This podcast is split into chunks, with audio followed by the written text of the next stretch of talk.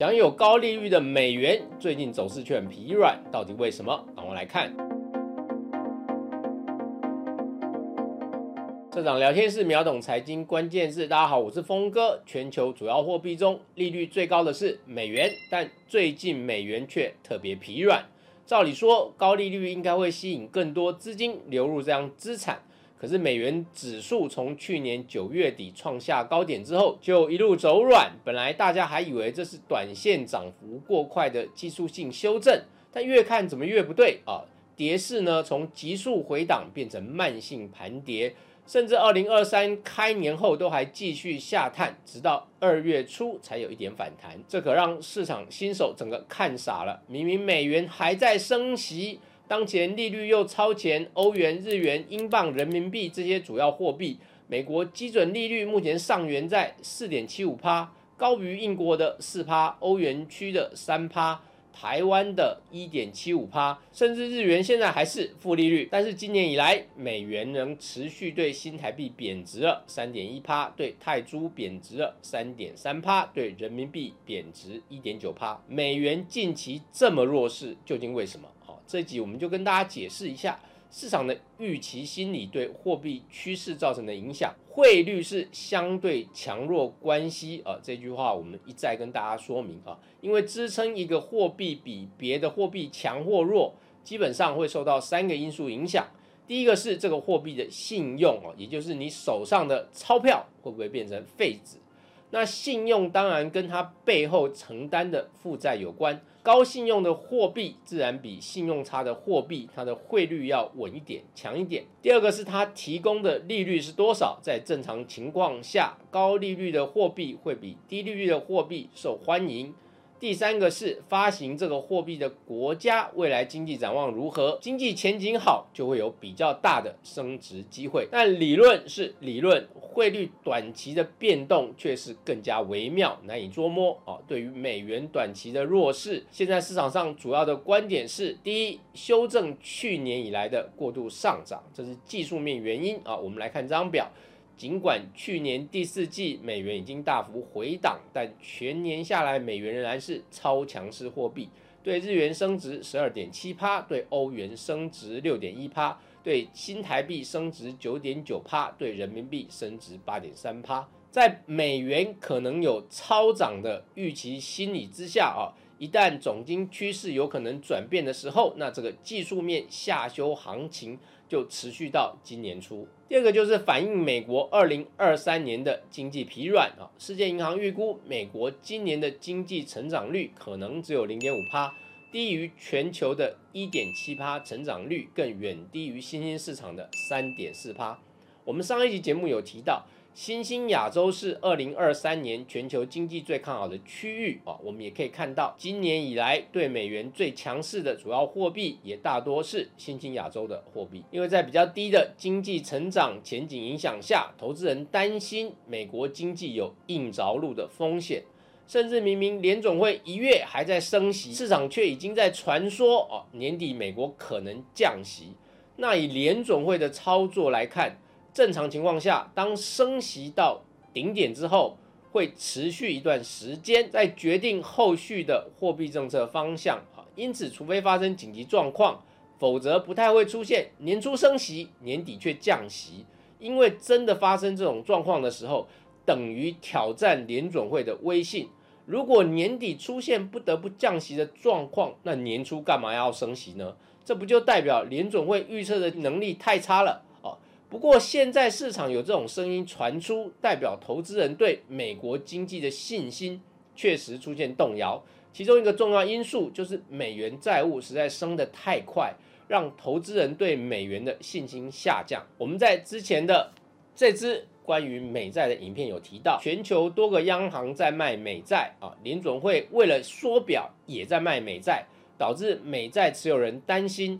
一旦对美元最有利的利多哦，也就是美国升息这个利多停止之后，甚至反向变降息，当这个极端状况若突然发生，对美元资产就可能是一大冲击。来看，让投资人开始忧心的美国债务攀高问题。目前美国公共债务占 GDP 的比重在一百二十三趴，哦，这是到二零二二年十二月底。这对比日本的两百六十二趴，哎，好像不算什么。但我们来看这张图，哦，从一九九零年代以来，美国公共债务占 GDP 的比重差不多，当时只在六十趴上下。不过，从二零零八年金融海啸之后，由于联准会大印钞，导致债务比重急速攀升。本来二零二零的疫情之前，联准会已经开始要紧缩货币了，却没想到疫情一爆发，联准会政策大转向，改为无限量宽松，哦，使美国债务再往上冲，一度就冲高到了一百三十四趴。近期呢，仍维持在一百二十三趴的高水平。这个债务占 GDP 的百分比水准，在七大工业国当中，美国目前只低于日本跟意大利。而且值得一提的是，日本的公共债务基本上是内债，也就是国内机构跟个人买走了，这个对国家的风险比较小。但美国的三十一兆美元债务中，却有超过两成以上是外债，也就是外国政府或个人持有。截至二零二二年十一月底，高达七兆两千七百三十六亿美元的美国国债是在外国人手中，其中第一大持有国是日本，第二则是中国。如果美国的债务放在历史的水准来相比，这个成长数字会更惊人。在一九九零年代末期到二零零年初这段期间，当时也是强势美元最初风头的时期。当时美国曾经出现高额的财政盈余，足以用来偿债，也就是把这些债务都买回。甚至当时的市场一度传出，哦，几年后的美国可能会成为无债务国家。不过，也只能说这个想法。太天真了，因为不管哪一国政府，只要手里有点钱，就会想出更多创意的花钱手法，完全不用人教。我们就以两千年底的数字来看，当时外国人持有美国国债的余额只有一兆一百五十二亿美元，不到今天的七分之一。短短二十年，这个金额居然暴增超过六倍啊，相当惊人。全球国家之所以愿意持有这么多的美国国债，主要就是相信正经实力居全球第一的美国不会倒账啊。这固然是事实，但也有一点阴影藏在背后，因为跟两千年的美国全球影响力相比。有经历过那个年代的人，应该没有人会认为今天美国老大哥的全球影响力超过当年。这也是最近再次传出美国举债上限到顶啊，让美国财长耶伦很忧心。市场也担心国会在债务问题上的政治对抗会擦枪走火，影响美元霸权的地位啊。说实话，美国举债上限要不要再放宽，其实现阶段呢，就是他们国内政治角力的结果，其实也不会造成实质违约。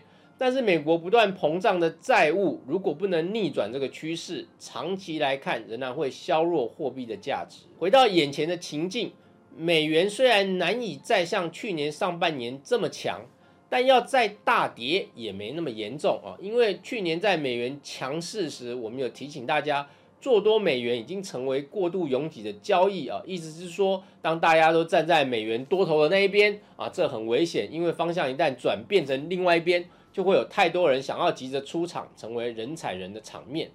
不过美元也已经修正过一大段，接下来调整就会跟及时发布的经济展望息息相关。如果就业市场保持热络，而通膨却又能够缓缓降温，那美元后续甚至可能展开技术性的反弹。今年一月的美国经济确实维持着这个基调在前进。只是这个完美情境真的只能说太完美了，要保持下去是比较难的，这也是让市场信心还不太够的原因。最后总结今天的学习：第一，美元近期的弱势反映今年美国经济成长动力恐陷于低迷；第二，市场忧心美国年底可能会降息。